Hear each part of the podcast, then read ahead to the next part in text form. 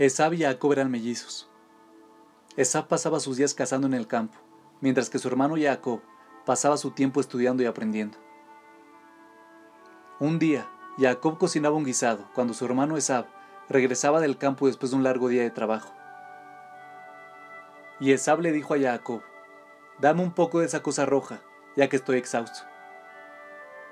Jacob le dijo, véndeme tu primogenitura.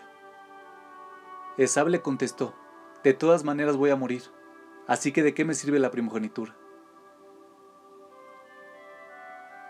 Adam Lieberman nos enseña una lección de vida.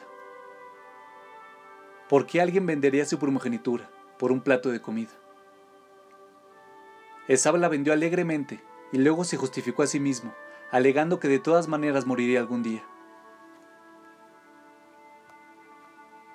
Tristemente, este es el mismo razonamiento que nosotros utilizamos cuando nos involucramos en cualquier tipo de comportamiento que nos daña. Todos vivimos con una lucha interna entre sentir gratificación inmediata o pensar en el futuro. Pero las decisiones sanas solo pueden ocurrir cuando vivimos con la conciencia de que nuestras decisiones tienen un impacto directo en nuestras vidas.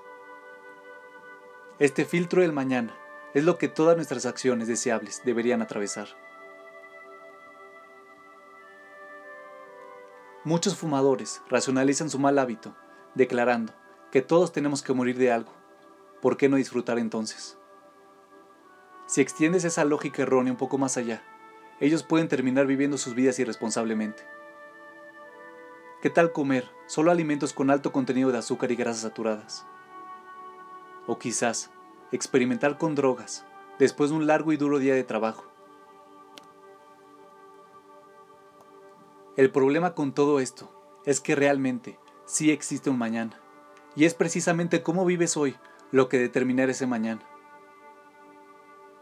Señalar que conoces a alguien que vivió hasta los 119 años y que nunca se enfermó en base a una dieta de whisky, carnes rojas y cigarros, no te da la libertad para vivir de manera responsable y sin límites.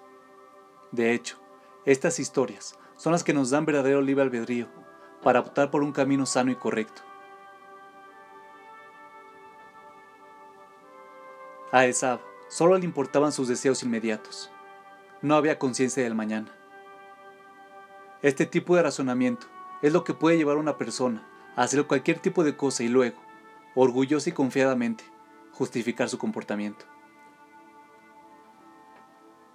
La verdad es que el placer máximo solo se puede experimentar cuando sacrificamos el placer a corto plazo, invirtiendo en el futuro y haciendo lo que es correcto.